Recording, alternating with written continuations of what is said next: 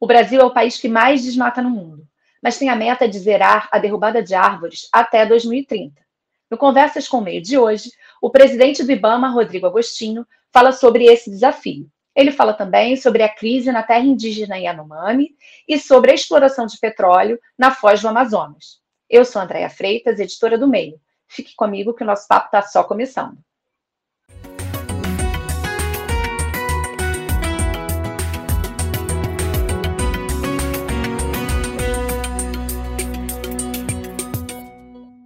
Queria começar o nosso papo, Rodrigo, pedindo que você explicasse um pouco é, o que efetivamente está acontecendo na terra indígena Yanomami. Né? Nos últimos dias a gente viu é, uma série de notícias sobre uma escalada de violência bastante importante, com 14 mortes, né, sendo de um indígena e 13 de garimpeiros. Queria que você fizesse um pouco um balanço do que está acontecendo, quais são os desafios, qual é a previsão dessa é, operação continuar lá, para a gente entender um pouquinho melhor esse cenário.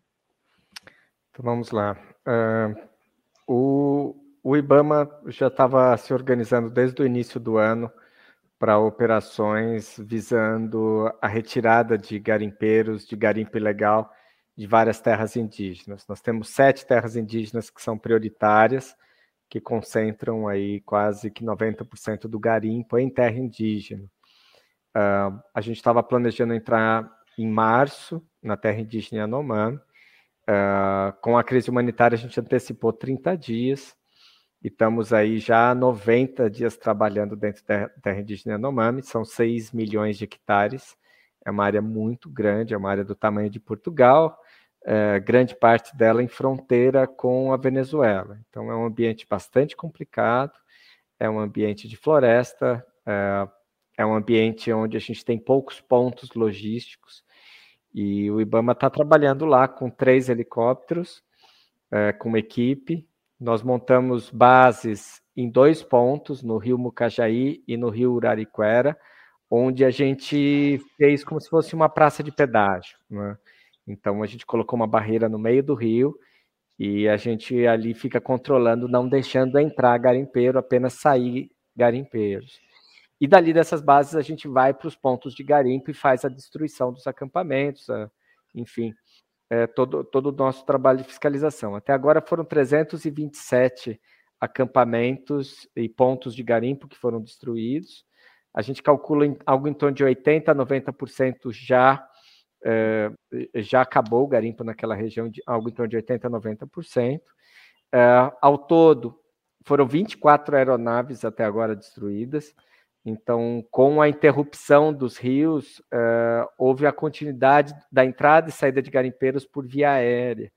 Né? Então, eles, eles fazem desmatamentos, constroem pistas clandestinas e com os aviãozinhos vão subindo e descendo, enfim. Então, a gente tem focado muito na destruição dessas aeronaves ilegais dentro da terra indígena Yanomami. Uh, e a gente acredita muito que o trabalho até agora teve bons resultados. O que a gente sentiu é que quem ficou normalmente são garimpos uh, com envolvimento com crime organizado, são uhum. garimpeiros que estão fortemente armados e eles estão o tempo todo em conflito entre garimpeiros, então você tem uma uhum. disputa por territórios, por aquelas áreas onde tem mais ouro, que tem a maior infraestrutura, aquelas áreas estratégicas onde é mais difícil o acesso da fiscalização. Então você tem uma disputa entre garimpeiros e, obviamente, os indígenas que não é, que perderam to a toda a paciência com os uhum. garimpeiros lá dentro. Então os conflitos são fortes. A gente escuta relatos né, de indígenas que foram estupradas, é, de indígenas que perderam a comida porque os garimpeiros saqueiam uhum. uh, as áreas de, de produção de alimento, né, os, as roças dos indígenas. Então, assim, é, a tendência agora, com esses, esses últimos acampamentos, o que a gente percebeu foi uma tendência de agravamento da violência. A gente tem recebido, tem sido recebido a tiros em algumas áreas. O IBAMA trabalha junto com a Polícia Federal, com a Polícia Rodoviária Federal uh, e com a Força Nacional. Né? E a gente, uh, nós não queremos banho de sangue, nós não queremos violência mas a gente vai trabalhar de maneira muito firme até que a gente resolva esse problema do garimpo ilegal na terra indígena Yanomami.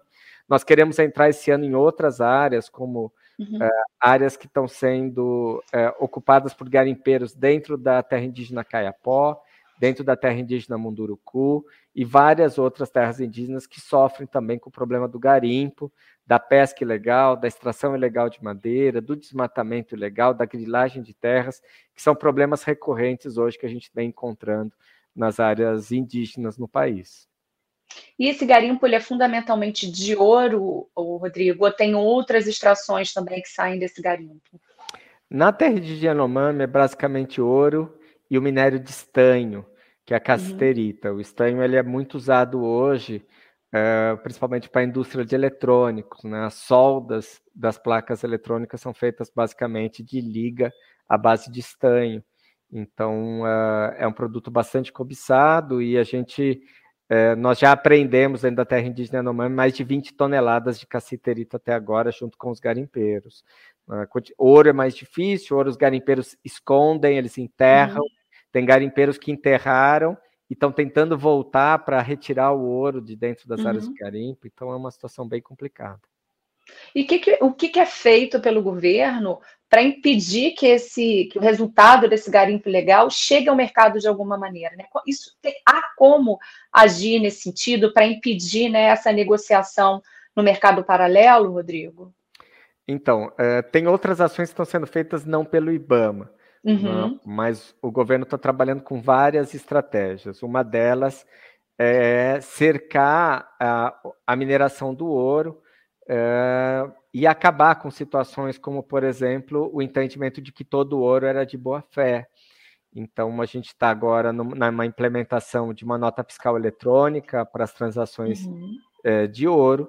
É, o governo estuda uma medida provisória sobre o tema, né, tem uma equipe debruçada sobre isso, e além disso, tem ações humanitárias sendo conduzidas pela FUNAI, pelo Ministério dos Povos Indígenas, pelo Ministério da Saúde, pelo Ministério da Cidadania. Então, nós não temos apenas as ações repressivas, mas a gente também tem toda uma, uma operação humanitária, porque os garimpeiros estavam simplesmente é, acabando com a alimentação que tinha na terra indígena. Então, os uhum. alimentos dos indígenas eram saqueados, é, os, os garimpeiros também praticam a caça, então tem uma crise de, de, de, de alimentação dentro da terra indígena Yanomami, né, com a redução da população de vários animais que eram caçados. Você tem a contaminação da água do rio, que acabou com os peixes, então uhum. é, uma, é realmente uma situação bastante delicada. É, o impacto é em várias frentes, né? Pelo que você está falando, Sim. são várias frentes afetadas. E quem são esses garimpeiros? Por que a minha pergunta, né? Entre esses 14 mortos, havia, é, pelo que a gente registrou aí nos últimos dias, três venezuelanos de uma mesma família, né? E você falou que essa área ela está muito próxima da Venezuela. É, queria entender um pouquinho quem são essas pessoas e se há alguma ação também em conjunto, enfim, de alguma forma que o próprio governo venezuelano haja também para conter esse garimpo, esse garimpo ilegal, Rodrigo. Bem, o que a gente percebeu uh, quando nós entramos na terra de Yanomami é que enfim, é, cerca de 30 mil pessoas estavam lá dentro. Né? Então, desde uma pessoa, por exemplo, de Brasília, que vende seu uhum. carro, uhum. resolve tentar a vida no garimpo, né? É, muita gente de Boa Vista, e obviamente alguns garimpos estão muito próximos da fronteira da Venezuela. Então, uh, as aeronaves, toda vez que existe alguma ação, as aeronaves acabam indo em direção à Venezuela. Então, Uh, existe mão de obra venezuelana, em alguns lugares estava havendo exploração da mão de obra indígena. A gente tem exploração da mão de obra indígena em outras terras indígenas também, como na Munduruku, na, na Caiapó. E a gente tem muita gente da cidade, né? Então tem de tudo. Uhum. É, a maior parte das pessoas de bem já saíram, já foram embora, enfim, pessoas que estavam tentando a vida. Mas a gente percebe que tem muita gente de crime organizado envolvido lá dentro né, e alguns garimpos que a gente entrou agora na, nessa operação de desintrusão, nós temos sido recebidos com pessoas fortemente armadas, enfim, e que têm atirado contra o helicóptero. A gente já sofreu quatro ataques até agora, né? é, por muita sorte e também por toda a técnica que a gente depreende nas ações, a gente não teve nenhum abaixo do nosso lado. Mas uhum. é uma uhum. situação bastante delicada e, e que a gente faz um apelo para, enfim, para que eles saiam de lá e que a, a gente acabe com essa mineração ilegal, com esse garimpo que tem, tem ali e está acabando com a vida dos, dos indígenas. Uhum. O Vale do Javari é outra região também complicada, né? Uma região de tríplice fronteira, de ausência do Estado, de certa maneira. É, o IBAMA tem atuado nessa área também, Rodrigo? E de que maneira? Sim. Uh, nós, nós tínhamos uma base na região do Javari, na cidade de Tabatinga. Essa base foi fechada no governo passado. Nós estamos trabalhando a perspectiva de reabrir essa base. É, nós estamos trabalhando lá várias estratégias. É, eu tive lá esse ano é, dialogando com, com as comunidades indígenas, com autoridades lá da região. Uh, nós estamos trabalhando uma perspectiva de combater lá garimpo, extração ilegal de madeira e principalmente pesca ilegal. As pessoas estão lavando dinheiro é, de tráfico de drogas é, na uhum. pesca ilegal. Então, um exemplo, a pessoa declara que pescou três, é, 300 pirarucus e ela pescou três e o resto é tudo dinheiro de droga. Então, assim, uma situação bastante complicada, né? A lavagem de dinheiro de droga que entra ali pela fronteira, uma fronteira é simplesmente a margem, a, a, outra margem do rio já é a Colômbia, na outra margem ali já é o Peru, então uhum. é, é, uma situação bastante delicada. A gente vê muita caça ilegal, é, de pessoas que vêm caçar do lado de cá para levar para lá, muita pesca ilegal, é, lavagem de, de, dinheiro, pirataria. As pessoas estão sendo saqueadas, as, os moradores daquela região são saqueados o tempo todo quando transitam pelo rio. Então, assim, uma mistura de, de problemas de segurança, de violência com uhum. ambientais. Então, a, a gente está com uma presença mais forte lá. Nós fizemos uma operação recente para destruição de garimpos, mas não se esgota nisso né, a gente percebe que tem muito mais coisa importante, é, relevante naquela região que a gente precisa combater. Né? Então, estamos uhum. dialogando uhum. para que a gente possa, o mais rápido possível, é, livrar a região do Javari das ilegalidades. E você está falando aí de desafios muito grandes e em regiões gigantescas, né? Como você citou, só a terra indígena Yanomami é do tamanho de Portugal. É, com quantos fiscais você conta hoje para fazer esse trabalho, Rodrigo? Isso tem que ser necessariamente com gente em loco ou a tecnologia, de alguma maneira, pode ajudar também nessa fiscalização, nessa atuação do IBAMA nessas áreas? Bem, a gente está com várias, várias estratégias. É, o IBAMA hoje é meio IBAMA. Uh, a gente está com metade do nosso efetivo, nós estamos trabalhando pela realização de concursos o mais breve possível. Uhum. Uh, o IBAMA já chegou a ter 1.700 fiscais, hoje tem 700 fiscais uh, e cerca de mais ou menos 300 com condições de ir para campo. a gente tem um quadro bastante envelhecido, o IBAMA tem 34 anos, eu tenho 470 servidores com idade já para se aposentar, Uh, então é uma situação muito complicada. Dos 700 que você tem, você tem 400. Não, são, são 700, né? Só fiscais a gente tem 700. Tá. Uhum. E pouco mais de 300 com condições de realmente estar em campo, os demais ficam em área administrativa. Mas uhum. a gente tem um envelhecimento do quadro, a gente tem falta de equipamento, falta de viatura, enfim. E a gente está trabalhando aí para poder usar outras ferramentas para poder fazer o nosso trabalho. Então, a gente está uhum. fazendo o embargo e a autuação dos desmatamentos agora de forma remota. Então, o pessoal recebe uma cartinha pelo correio, é uma multa do IBAMA. Então, a uhum. gente tem, tem conseguido localizar as áreas desmatadas e fazer os autos de infração e os embargos. E quando o embargo é desrespeitado, a gente entra com uma série de medidas para que o embargo seja respeitado. O embargo é a proibição de utilização da área que foi desmatada ilegalmente. Uhum. É, nós estamos trabalhando também operações é, usando de tecnologia, por exemplo, do combate à extração ilegal de madeira. Nós encontramos no sistema 60 mil caminhões, o número é realmente assustador: 60 mil caminhões de madeira virtual ilegal. Uhum. é, uma, é um crédito de madeira que estava no sistema que eles usavam para legalizar, para esquentar madeira ilegal que estava saindo de terra indígena, de parque nacional, de área protegida, de outras áreas privadas sem plano de manejo. E nós conseguimos bloquear no sistema, né? e com isso a gente. Mas desculpa, consegue... eu não consegui entender.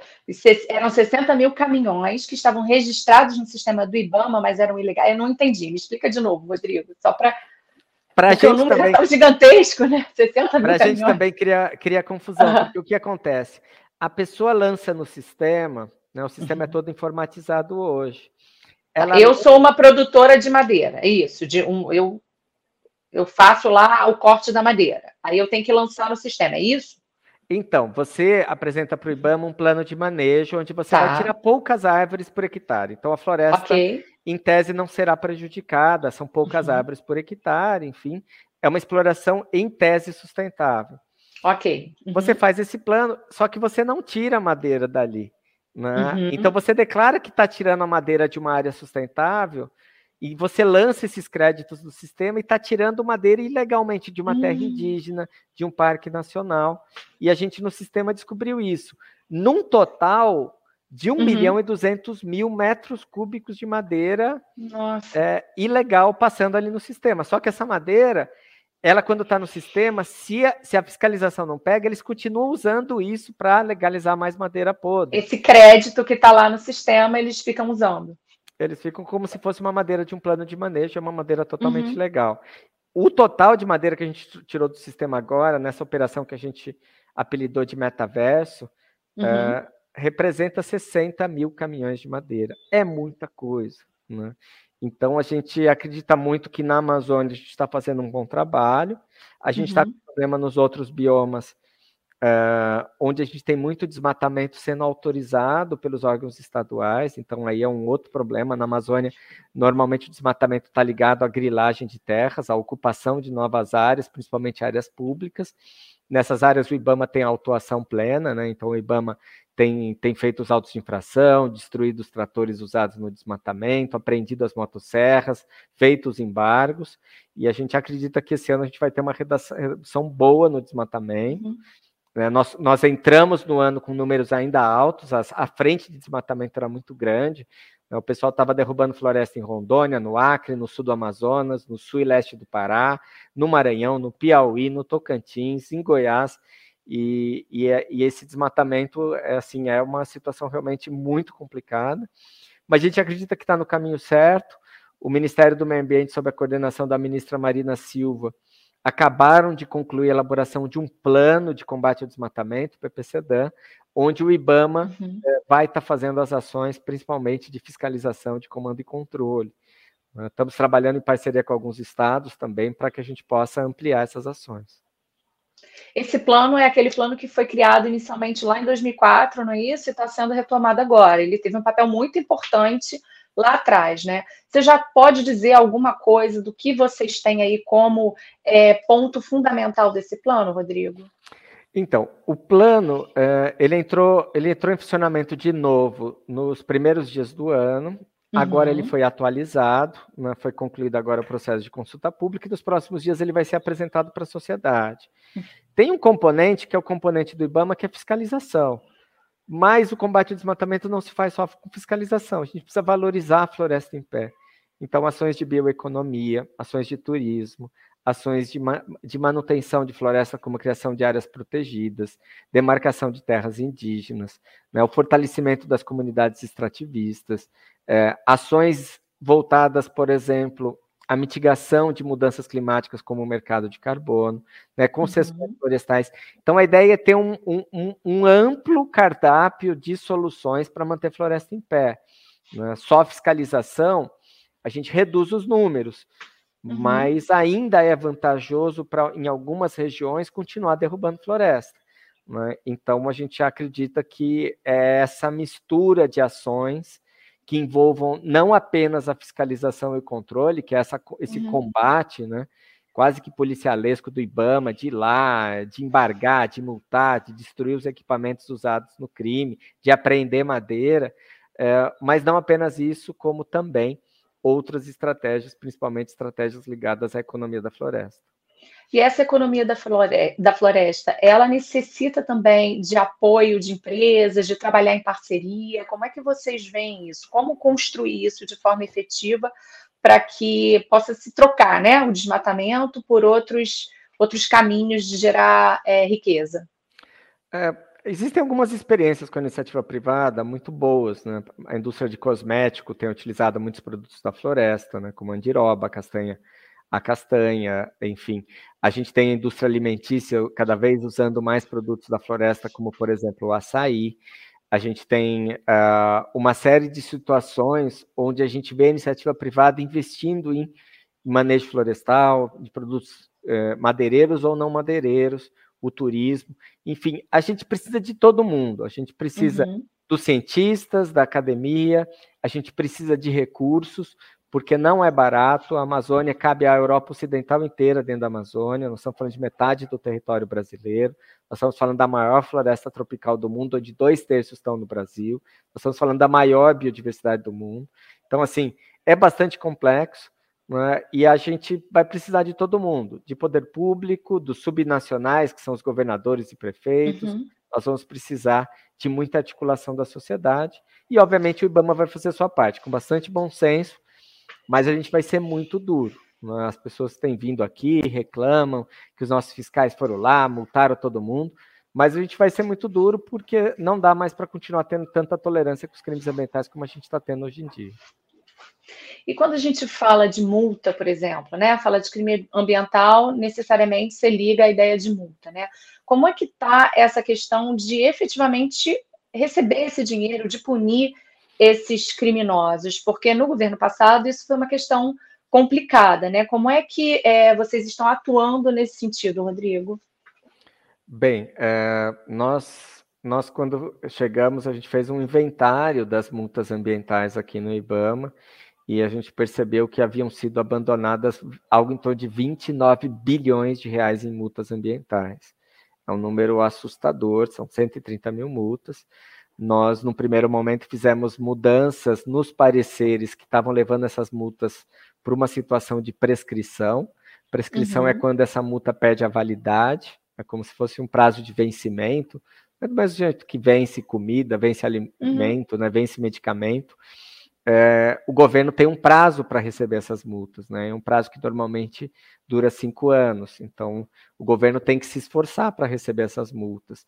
Então, nós estamos com várias estratégias, uma delas é uma força-tarefa, a gente está com quase 100 servidores trabalhando para é, fazer o recebimento desses valores, uhum. julgamento e a cobrança dessas multas. Então, o IBAMA retomou isso, a gente não tem ideia de quanto que se perdeu de valor até agora, mas nós estamos fazendo um esforço muito grande para receber quase todos esses valores, e uma parte disso voltar para a própria área ambiental, né? a gente está retomando agora as conversões de multas, que é a possibilidade do próprio infrator recuperar o meio ambiente com recursos das próprias multas que, que são pagas, enfim, são devidas pelos crimes ambientais. Quando a gente deve, assim, algum imposto, alguma coisa, a gente fica com o nome lá na dívida ativa, né? Isso acontece se você não paga algum imposto. No caso dessas multas, isso acontece também, seja com a pessoa física, com a pessoa jurídica, se ela tem essa multa e essa multa não é paga, esse devedor, esse criminoso, ele vai ter depois também, vai se complicar, vamos dizer assim, e essa dívida vai para a dívida pública? Sim, sim, ela é inscrita em dívida ativa. O que a uhum. gente percebe é que as grandes empresas, grandes companhias, empresas que têm uh, ações na bolsa, essas empresas costumam pagar suas multas, até para ficar com o nome limpo, né? mas a gente tem muita multa uh, de invasões de terra, né? uhum. né? de pessoas de grileiros que atuam na ilegalidade, e, e nesses casos é muito difícil receber os recursos. Né? Mas a gente vai estar tá usando outras estratégias é, de cobrança, inclusive judicial. A gente tem discutido muito com a Advocacia Geral da União estratégias para poder receber os valores dessas multas. E, Rodrigo, o desmatamento é, ele tem como foco principal a venda da madeira ou tem outras atividades que depois vão ser é, utilizadas, né, realizadas em função desse desmatamento, como por exemplo o caso do garimpo? Bem, vamos lá. A gente tem seis biomas terrestres no Brasil, uhum. né? O menorzinho ali, que é o Pampa, que é exclusivo do Rio Grande do Sul, que é uma área de campo nativo, né, entrecortada por áreas de floresta. A gente tem o Pantanal, que é a maior planície inundável do mundo, que ocupa 2,8% do Brasil. A gente tem a savana mais rica em biodiversidade do Brasil, que é o Cerrado, né, uhum. ocupando 3% do Brasil. A gente tem a Caatinga, que é o bioma endêmico exclusivo do Brasil, né, um semiárido também savânico. E a gente tem dois ambientes florestais. A Mata Atlântica, que foi a floresta mais desmatada no Brasil, chegou a ter menos de 10% da cobertura original, né, recobrindo principalmente o litoral brasileiro, entrando para o interior, e a Amazônia, né, que a gente já falou aqui. É, cada um desses biomas tem uma causa de desmatamento diferente. Né? Então, hoje, se a gente pegar que metade do desmatamento está na Amazônia, a gente está falando algo em torno de um milhão de hectares de área desmatada só na Amazônia. A maior parte do desmatamento na Amazônia é para grilagem de terras, é apropriação de terra pública. Né? Então, as áreas são, é, no primeiro momento, se retira madeira, depois vem com correntão com trator de esteira e se derruba o resto. Né? No primeiro momento é colocado um pouco de gado. É, e em algumas regiões a agricultura entra numa segunda fase, né? não é numa fase inicial. Né? Uhum. Ah, em outros biomas a situação é diferente. Né? Então, por exemplo, no Cerrado é expansão, é expansão da fronteira agrícola. Né? No Cerrado é basicamente expansão da fronteira agrícola, na Mata Atlântica, a gente tem muito desmatamento ainda pela expansão das cidades. As cidades vão crescendo em cima das áreas de floresta, nos morros, enfim, nas áreas urbanas, e então tem um crescimento. Então, o, o, o desmatamento não é igual em cada uma uhum. das regiões do Brasil. Tem particularidades, tem regiões que a gente pode fazer o nosso trabalho, mas tem muitas regiões que a responsabilidade está na mão dos governos estaduais. Né? Então, em muitas regiões que você não tem mais terra pública, a, a responsabilidade do IBAMA é uma responsabilidade suplementar, enfim, então a gente está bastante limitado em algumas regiões. Mas a gente acredita que nós teremos bons resultados esse ano, porque o IBAMA está voltando a trabalhar principalmente a fiscalização com força total. Mas o IBAMA só pode fiscalizar nessas áreas que são públicas, que, de, é, que, que cabe ao IBAMA ou nas áreas que dependem também dos estados, vocês podem fiscalizar. Como é que é isso, Rodrigo? Então, existe uma lei, a Lei Complementar 140, que ela trata justamente das responsabilidades do que, que é a responsabilidade uhum. de cada um. Né? Então, o IBAMA está fiscalizando muita pesca ilegal, está fiscalizando é, algumas outras situações, como, por exemplo, o tráfico de animais. A uhum. gente recebe uma quantidade gigantesca. Esse ano, é, a gente é, já apreendeu 15 mil animais em situação irregular, então uma situação bastante complicada. A, a gente atua na venda ilegal de madeira, é, com outros produtos florestais e no combate ao desmatamento. Então, assim, tem muitas outras responsabilidades do IBAMA, né, mas em muitas regiões a responsabilidade já passou para os estados. Né? Uhum. A maior parte do licenciamento ambiental também é hoje é, dos estados. Mesmo assim, o IBAMA emite quase 3 mil licenças por ano, enfim, é, para diversas atividades econômicas. Então, o IBAMA tem essa, essa situação, né, de tentar estar em todo lugar. Temos uhum. muito déficit de gente, mas as pessoas trabalham bem animadas e, e todo mundo querendo acabar aí com os crimes ambientais. E qual é o maior desafio, né? Nessas frentes todas que você citou, qual é o maior desafio do IBAMA? Qual é a meta do ano, enfim? Bem, uh, eu seria bastante repetitivo se eu dissesse que é o combate ao desmatamento, porque uhum. a, a eficiência do IBAMA vai ser medido pelo combate ao desmatamento. Mas eu acho que a gente tem aí um, um desafio ainda um pouco maior, que é, de fato, fazer com que o, o brasileiro é, entenda que é possível, sim, ter desenvolvimento com sustentabilidade. Né? Uhum. Não faz sentido o brasileiro continuar vendo as suas florestas as suas áreas nativas sendo destruídas. Né? A gente tem algo em torno de 50, 70 milhões de hectares de áreas que já foram desmatadas e não estão sendo utilizadas por ninguém. Né? Então, eu acho que um dos grandes desafios de quem trabalha com o meio ambiente é a gente ter essa capacidade da população entender a necessidade de que as coisas mudaram né? e de que o mundo, é, nessa nova realidade de mudanças climáticas, uh, é essencial que a gente possa compatibilizar as coisas, que a gente possa crescer, se desenvolver, gerar emprego, mas ao mesmo tempo que a gente tem essa capacidade de preservar o meio ambiente. Então, acho que essa é, eu acho que é um dos grandes desafios de todo mundo que trabalha no meio ambiente, é mostrar que é possível as coisas conviverem juntas. E quando você fala disso, esse trabalho é um trabalho, né, você falou o brasileiro, é um trabalho com a população é um trabalho que também precisa é, ser feito diretamente com o empresário? Como é que vocês veem essa construção dessa nova consciência, né? Bem, a, a sociedade é, é bastante complexa. Então, assim, a gente vai precisar, é, obviamente, de boas estratégias de comunicação, nós vamos precisar fazer muita educação ambiental, a gente precisa do envolvimento tanto do setor público quanto do setor privado, a gente precisa fazer política pública ouvindo a ciência, né? Então, uhum. acho que uhum. esse é um dos grandes desafios, ouvir os especialistas, as pessoas que estão trabalhando. Né? A gente se depara todos os dias com os efeitos das mudanças climáticas, a gente está perdendo biodiversidade como ninguém.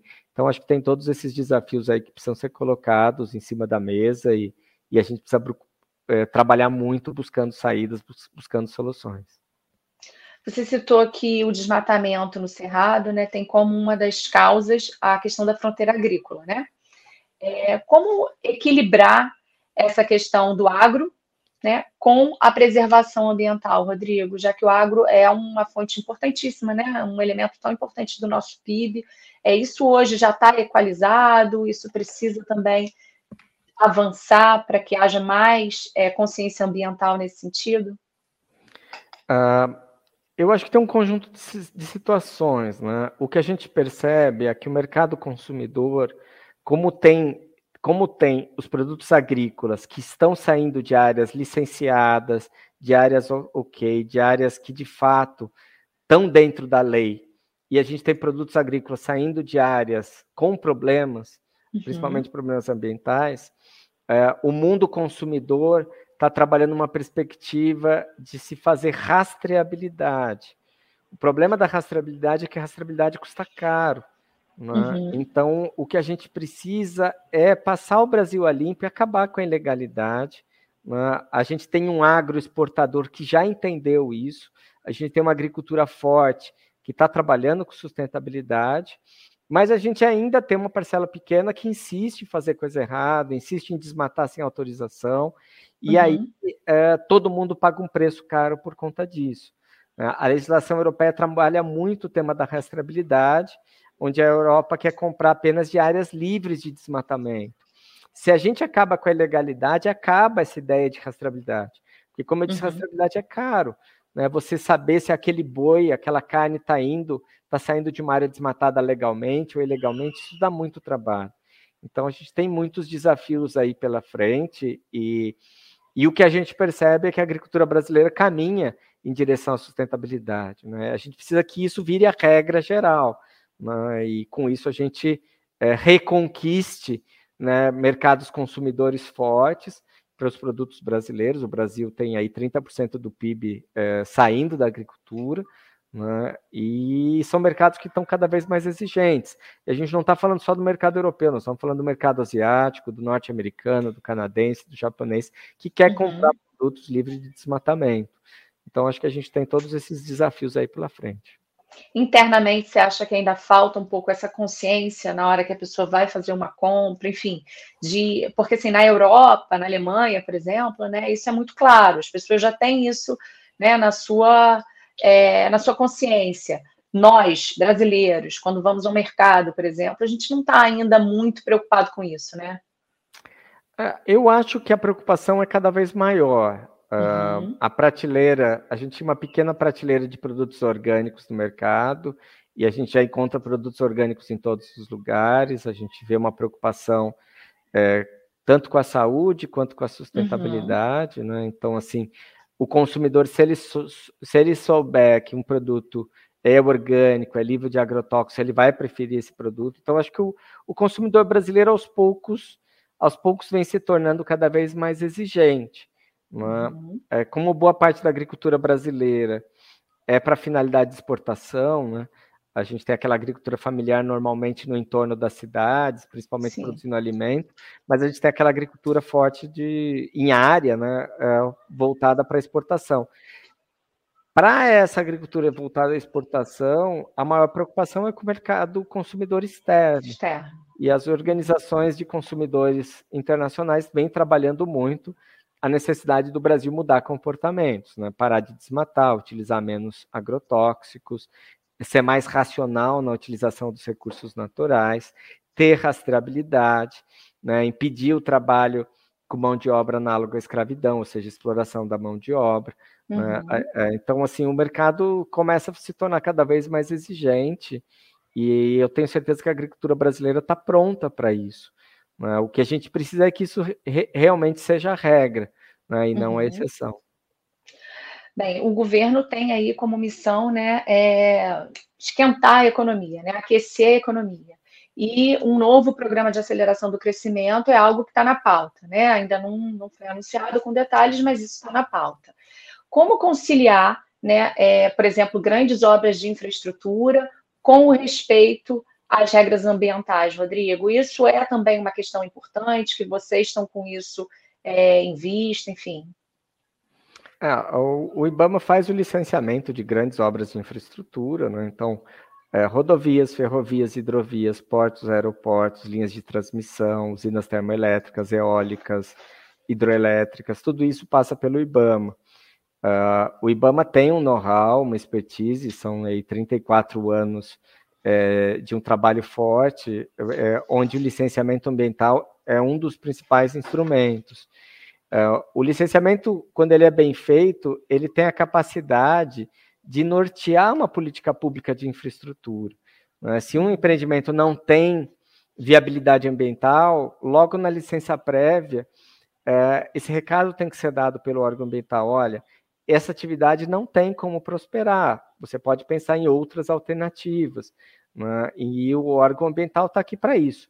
Quase todos os pedidos de licenças que chegam ao IBAMA são emitidos. Né? O IBAMA, uhum. como eu já disse, emite quase 3 mil licenças por ano. Isso não quer dizer que de vez em quando não tenha algo muito complicado uhum. e, e a equipe técnica do IBAMA sinalize: olha, me desculpa, aqui não, isso não dá. Né? Então a gente tem conflitos, muitas vezes é, com espécies ameaçadas, a gente tem conflitos do ponto de vista de sobreposição de uma atividade com uma terra indígena, com uma área protegida, conflitos, às vezes, de interesse de uma obra é, federal, estadual com municípios. Então, assim, é, o licenciamento ambiental ele busca fazer esse, esse ponto de equilíbrio, né, de compatibilizar tudo isso. Não é fácil. Né? Todos uhum. os dias uhum. eu sento aqui no computador e emito as licenças que estão à disposição para serem feitas para que o Brasil continue crescendo, se desenvolvendo. Uh, e o principal trabalho nosso é melhorar a qualidade desse licenciamento, né? para muitas vezes não dizer não, mas dizer como. Né? Então, uhum. acho que esse é um dos grandes desafios que a gente tem. Agora, atividades e obras, empreendimentos que não têm viabilidade ambiental, eu acho que o órgão tem que ser muito franco e dizer logo no começo, né, até para que os investidores, o próprio poder público possa fazer outras escolhas é, na decisão sobre onde investir o recurso público. O Brasil é um país muito grande e tem muita coisa por fazer. Né? Tem investimentos que precisam ser feitos em habitação, em saneamento, e que não uhum. têm um impacto ambiental tão, tão, tão grande quanto outras obras de infraestrutura. Mas, eventualmente, há obras que são feitas e que depois continuam gerando um impacto importante, como no caso de Belo Monte, né? Sim, e como sim, que exatamente. fica nesse sentido? Como vocês, é, o que é possível numa situação como essa, né? Que já está instalado, Belo Monte está lá, né? O que é possível fazer para reduzir esse impacto, Rodrigo? Eu cheguei, eu cheguei a participar na época como ambientalista de audiências públicas da uhum. hidroelétrica uhum. de Belo Monte, né? Na época a gente se manifestou muito contra e o que a gente já sabia desde aquela época é que no Rio Xingu não tem água o ano inteiro para aquela atividade. Então uhum. você tem uma época de cheia, com muita água, e você tem uma época de seca, onde o rio, é, enfim, a água do rio praticamente se esgota. E o problema é que ao longo do tempo eles trabalham numa perspectiva que a hidrelétrica produz energia o ano inteiro. Isso uhum. tem feito com que o rio Xingu praticamente, a vida do rio Xingu praticamente desapareça. Nós estamos agora numa fase de renovação da licença, ou seja, a hidrelétrica está lá, é, não é o IBAMA que vai propor é, a destruição da uhum. hidrelétrica, não é isso. Mas o que a gente precisa é que o funcionamento da hidrelétrica garanta a manutenção da vida no Rio Xingu. As duas uhum. coisas vão ter que aprender a conviver. Né? A produção de energia com a, a, garantia da vida no Rio Xingu. Isso pode significar, em algumas épocas do ano, não ter produção de energia. Em algumas épocas do ano, Uh, provavelmente a pesca vai ser prejudicada, outro, uhum. outros usos serão prejudicados. O que a gente vai precisar é fazer uma compatibilização. O que a gente entende é que hoje o uso que está sendo feito está bastante predatório.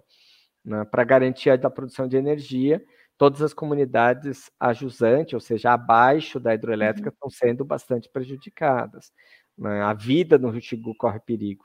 Então, o que o IBAMA vai trabalhar é para justamente encontrar esse ponto de equilíbrio né, quer dizer quanto de água vai precisar ser mantido no rio. O nome disso se chama hidrograma. Né? Então, uhum. o IBAMA vai trabalhar muito para tentar encontrar qual que é o hidrograma é, mais adequado que possa garantir uma boa parte do ano a produção da energia, mas garantir a vida do rio o ano inteiro. E tem um outro desafio, Rodrigo, que é a exploração de petróleo na foz do Amazonas, né? É, por um lado, a gente tem uma empresa como a Petrobras, que precisa aumentar a produção, enfim, o negócio dela é o petróleo. Por outro, a gente tem todas as questões ambientais e uma ministra que já defendeu que a gente tem que ir né, para um caminho de energias cada vez mais renováveis. Né? Como essa questão está sendo analisada? Como é, você vê esse, essa possibilidade de exploração e os riscos, né, claro, é, dessa exploração ali na região do Rio Amazonas? Tá, vamos lá. Uh, aquela região é chamada de margem equatorial. Ela vai do Rio Grande do Norte até o Amapá, porque está mais ou menos na linha do horizonte, né? É uma uhum. costa bem horizontal, bem paralela à linha do Equador. E ali a gente tem uma das bacias sedimentares, que são as áreas de exploração de petróleo, uma das cinco que ocorrem naquela região, é a área chamada de Foz do Rio Amazonas.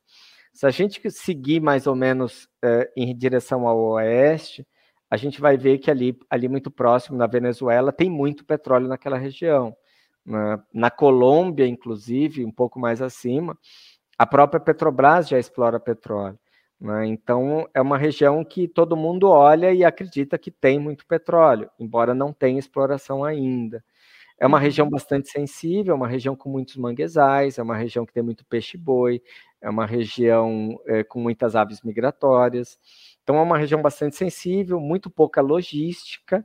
Então, se tiver qualquer tipo de acidente, as distâncias são grandes, né? faltam poucos, faltam pontos de apoio para atendimento em qualquer tipo de emergência que tem. E isso vem sendo apontado pelos técnicos do IBAMA. Né? A alta sensibilidade ambiental da região, muitas correntes mal compreendidas, tanto correntes marinhas. Uhum quanto à intensidade da água, é uma brutalidade, né? Nós estamos na foz do maior rio do mundo, toda aquela água doce se encontra com o mar, enfim. Então é uma região bastante difícil. Né? Então qualquer processo de licenciamento ali vai ser muito complicado. Já teve uma negação de uma, uma negativa de uma licença lá atrás é, para a BP, uma outra empresa de exploração de petróleo. Nesse caso, agora, a Petrobras está trabalhando para licenciar uma exploração de um petróleo, de um ponto de petróleo que é o Poço 059. Nós já tivemos um alerta da equipe técnica, um parecer da equipe técnica bastante contrário à exploração de petróleo naquela região. E nas próximas semanas, o IBAMA deve, se, eh, deve tomar uma decisão como instituição em relação a isso.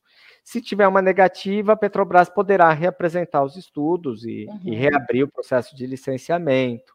Né? Então, a negativa não significa simplesmente que é, a atividade será sepultada. Uhum. Hoje a gente tem uma situação bastante difícil, né? porque a própria equipe técnica do IBAMA já se manifestou contrária à exploração de petróleo naquela região.